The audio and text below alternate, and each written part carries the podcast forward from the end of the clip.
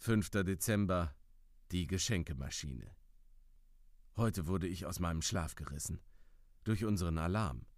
Zuerst dachte ich, es wurde wieder etwas gestohlen, aber wie sich herausstellte, war es der Alarm für die Geschenkemaschine. Ich stand auf und machte mich schnell fertig. Als ich beim Raum ankam, in dem die Geschenke hergestellt wurden, war sehr viel Trubel. Wichtel liefen von der einen Seite zur anderen und schauten panisch auf die Bildschirme.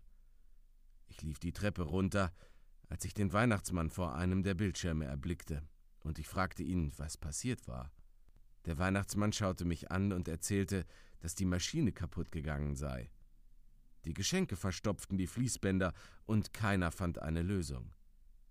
Ich fragte ihn, bei welchem Fließband alles verstopft war, und er zeigte mir, wo das Fließband war. Ich stellte mich hinauf und lief zur Maschine. Dort hing ein kleiner Hebel, an dem ich zog, damit sich die Maschinentür öffnete. Sie schwang auf und ich ging hinein. Nach kurzem Umsehen wurde ich fündig. Ein halb eingepacktes Fahrrad war der Auslöser. Hm, es hatte gelbe Streifen und silberne Speichen. Ich baute es auseinander und auf einmal bewegte sich das Förderband wieder. Ich kullerte mitsamt dem Fahrrad durch die Maschinentür vor die Füße des Weihnachtsmannes, der mich hochnahm, und alle freuten sich und dankten mir. Glück gehabt. Dieses Mal war es nur ein kleines Problem.